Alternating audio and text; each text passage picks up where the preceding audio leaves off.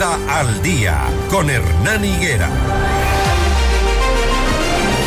Tras la liberación de 55 rehenes que permanecían en el interior del Centro de Rehabilitación Social de Turi, más de mil efectivos de policías y militares incursionaron para tomar el control de la prisión. Desde la prefectura de la SOAI se entregarán motocicletas y autos para la Policía Nacional como una forma de contribuir a las tareas de recuperación del país. Juan Lloret, prefecto de la SOAI, está con nosotros. ¿Cómo le va, prefecto? Buenos días muy buenos días, un cordial saludo para usted en esta mañana y la audiencia de FM. Bueno, ¿cuál es la situación? Eh, empecemos por el tema carcelario. El día de ayer, antes de ayer, se ejecutaron acciones. Eh, al momento, ¿qué es lo que está pasando? ¿Se tiene ya efectivamente el control esta vez? Hernán, eh, decirle que en el caso de la provincia de La Suay, primero hay un trabajo unitario. Yo quiero rescatar dos elementos que me parece que son vitales. Lo primero, la, necesidad y la capacidad que hemos tenido de las autoridades locales, conjuntamente con el alcalde de Cuenca, el gobernador, la prefectura, eh, y todos los actores locales, incluyendo y pasando por los sectores productivos y demás, de primero hacer un trabajo unitario, la capacidad de unirnos frente al momento tan complejo que vive la patria y en términos reales, no solo en el discurso. A partir de, del domingo anterior que detonó la crisis, eh, lo que se logró es tener un, comando unificado, un mando unificado, en el cual eh, se orientaron determinadas directrices para poder tomar el control de la ciudad de manera inmediata. En menos de 48 horas yo debo decirle que eh, se tomó el control de la ciudad y se retomaron las actividades con absoluta normalidad a partir del día miércoles en la mañana.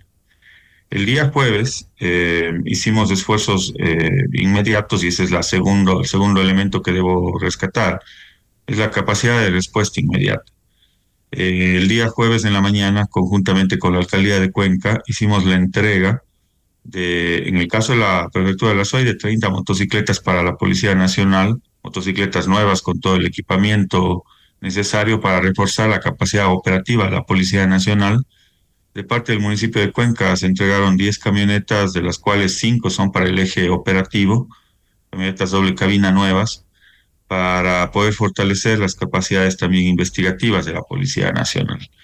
Eh, sobre este hecho, debo rescatar también la respuesta inmediata de Fuerzas Armadas y Policía Nacional, que en absoluto respaldo de la población eh, civil tomaron control de la ciudad y eh, a partir del día miércoles las actividades fueron normales salvo lo de la situación del CRS Turi. En el CRS Turi, eh, en el centro de rehabilitación, se tomó control a partir del día domingo, en el cual las Fuerzas Armadas intervinieron y en este momento la situación es controlada eh, por parte de Fuerzas Armadas. Esa es la capacidad de rescato, dos eh, temas que son fundamentales. Primero, la capacidad de unión absoluta de, las, de los sectores productivos, de las autoridades locales en el Azuay, y segundo, la capacidad de respuesta inmediata eh, por parte de las autoridades locales conjuntamente con la Policía Nacional y Fuerzas Armadas. Hay algunos eh, municipios, prefecturas que no logran, no logran, por ejemplo, contribuir eh, con este tipo de elementos y de herramientas necesarias, sin duda alguna, en todas, en todo el territorio nacional. ¿Cómo, cómo lo hacen? ¿Cómo lo, lo, lo financian? ¿De dónde sale el dinero? Bueno, del, en el caso de la prefectura de la SUAY, de las arcas eh, de la prefectura, eh, son recursos que hemos tratado de orientar precisamente hacia la seguridad ciudadana en, refuerzo al trabajo que se viene realizando, a sabiendas de que eh, la situación interna de la Policía Nacional es bastante compleja, y ya no solo de la Policía Nacional, fíjese, hay unos temas que me llaman la atención porque a partir del día lunes, 7 de la mañana, el lunes anterior, eh, a las 7 de la mañana que hubo la primera reunión de este mando unificado, eh, me, sorprendió, digamos, eh, sobremanera la situación y la capacidad operativa de Fuerzas Armadas en las cosas tan elementales y básicas, como por ejemplo baterías para los vehículos. había cerca de 30 vehículos que no se podían utilizar en el caso de Fuerzas Armadas porque no tenían cosas tan elementales como las baterías, o en algunos otros casos estaba de cambiar los neumáticos. Y la situación en, la, en el caso de la Policía Nacional es bastante similar. La última vez que les entregaron patrulleros nuevos era hace 10 años. Entonces, eh, digamos, son situaciones muy complejas sobre las cuales hemos venido trabajando no desde ahora, nos hemos venido preparando para fortalecer la capacidad de respuesta de la Policía Nacional conjuntamente con la Alcaldía de Cuenca. Eh, y estos procesos, por ejemplo, en el caso de las motocicletas, el proceso inició en el mes de octubre con la firma de un convenio marco con el Ministerio del Interior en aquel momento y se han dado algunas directrices ya para la, compra de estos eh, de este equipamiento para la Policía Nacional, a sabiendas de la delicada situación que vive el país, pero sobre todo eh, digamos, conscientes de que las condiciones de la Policía Nacional no son las mejores para poder atender estas, estas crisis, digamos, eh, porque hay una grave fractura institucional y no solo la fractura institucional, sino eh, es evidente que los recursos económicos no han sido suficientes para poder hacerle frente a, al complejo momento del país, ¿no? Acá en Quito las autoridades eh, seccionales están pidiendo al gobierno nacional que mm, saquen de la ciudad eh, los centros penitenciarios. En, eh, en, Cuenca hemos escuchado voces que piden que también se, se, se, dé otra categoría a la cárcel del Turi, construida en el gobierno de Rafael Correa en el 2014, en una zona rural pero la gente no se siente cómoda ni tranquila por todo lo que ha sido el Turi para Cuenca, para la provincia en general. ¿Cuál es la posición de ustedes como autoridades? Gracias, Hernán. Esa es una muy buena pregunta, porque en el caso del Centro de Rehabilitación de Turi, cuando se construye el Centro de Rehabilitación de Turi, usted va a revisar los documentos de aprobación en la Secretaría de Planificación y en el momento de construcción. La visión que se tenía en aquel momento en el país era una visión de regionalización por eso se crearon las zonas de regionalización, nosotros somos la regional 6, y precisamente en función de esa regionalización se planteó la construcción de la cárcel de Turis, con esa visión, con la visión de poder establecer todo un sistema de rehabilitación social en el país, y en el caso del centro de rehabilitación de Turis siempre fue regional. Y hago énfasis en esta, en esta frase, siempre fue regional. Por lo tanto, eh, no estamos de acuerdo con un informe que presenta la ministra del Interior eh, con respecto a la visión de hacerle a la cárcel de Turi una cárcel nacional. Y debo decirle con mucho énfasis, no estamos de acuerdo todas las autoridades en el caso de la provincia de La Suay, porque eh, en realidad ha sido un, tema muy complejo lo que hemos vivido en estos últimos años. Eh, pese a que Cuenca y la provincia de La Suay maneja índices de seguridad importantes, digamos, somos de las, de las eh, provincias más seguras del país. Sin embargo, hay una preocupación enorme, enorme de las autoridades locales y de la población civil con respecto a esa condición que tiene la cárcel de Turi en este momento. ¿Y quién la empezó a hacer cárcel, nacional? ¿Quién empezó? si bien es cierto, era, tenía el carácter de regional, eh, me parece que en el mismo gobierno de Rafael Correa, corríjame usted, usted es el que sabe más por, por estar en territorio, se empezaron a, a, trasladar presos hasta la cárcel del Turi, en el mismo gobierno de Rafael Correa.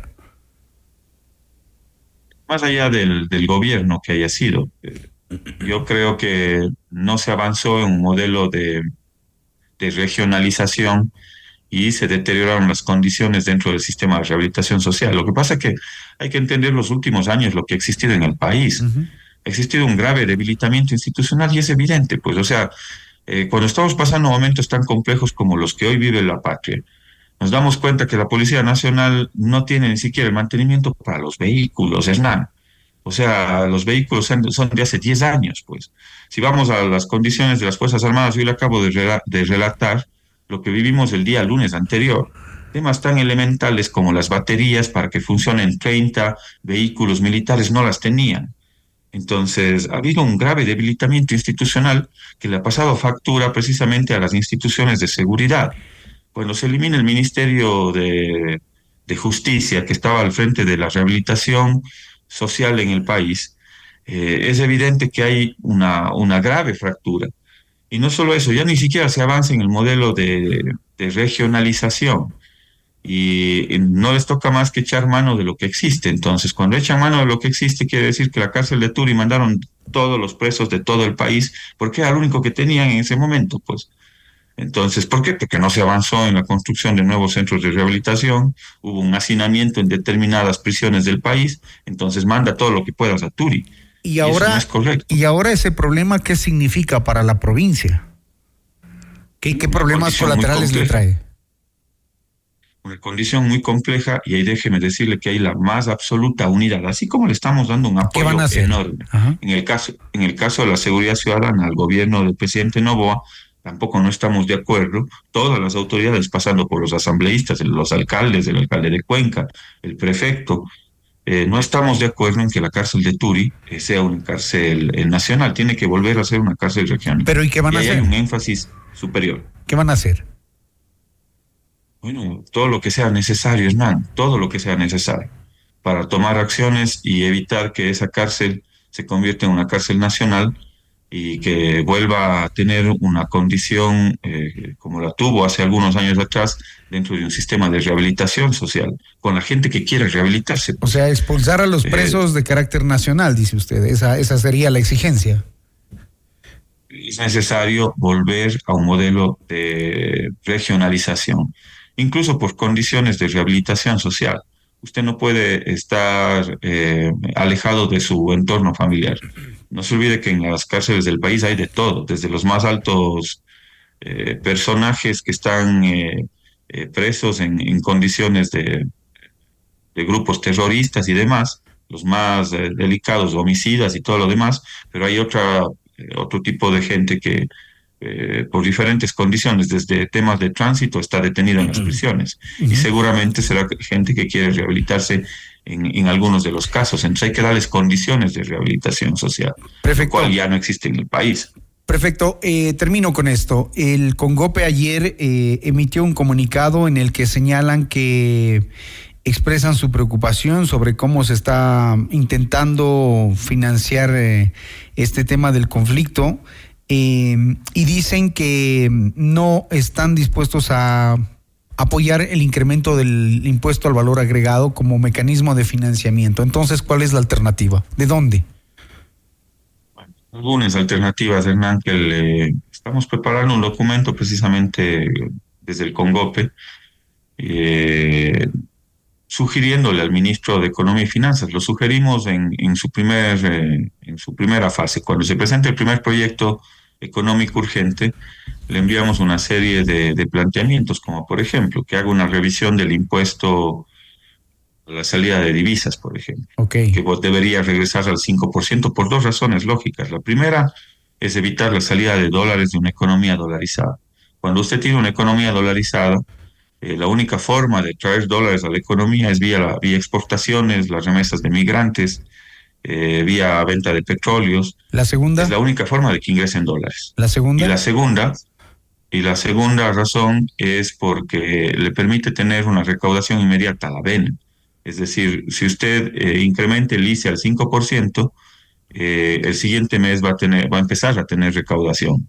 Entonces es un impuesto directo que cumple con esos dos objetivos. ¿Y con eso se financia? el, ¿Y con eso nos daría los mil veinte millones que se necesita? No, según, ¿no? No, no nos daría los mil veinte millones. ¿Qué más faltaría pero podría aportar con, con, cerca de la mitad de ese valor.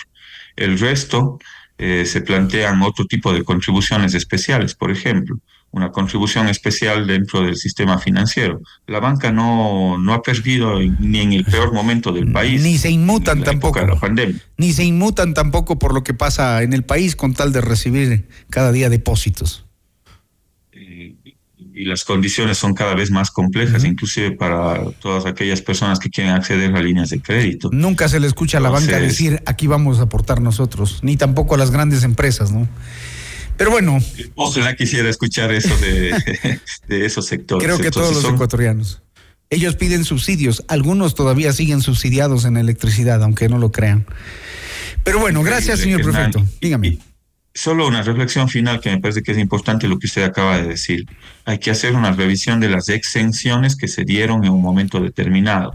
En los últimos gobiernos se dieron exenciones frente al no para poder pagar menos impuesto a la renta. Quizás hacer una revisión de las exenciones que sirven y las que no sirven. Las que sirvieron eh, en un momento determinado para, para mejorar las condiciones de empleo, para generar nuevas, nuevos empleos, en buena hora que se queden, pero las que no sirvieron, las que no cumplieron, deberían ser retiradas.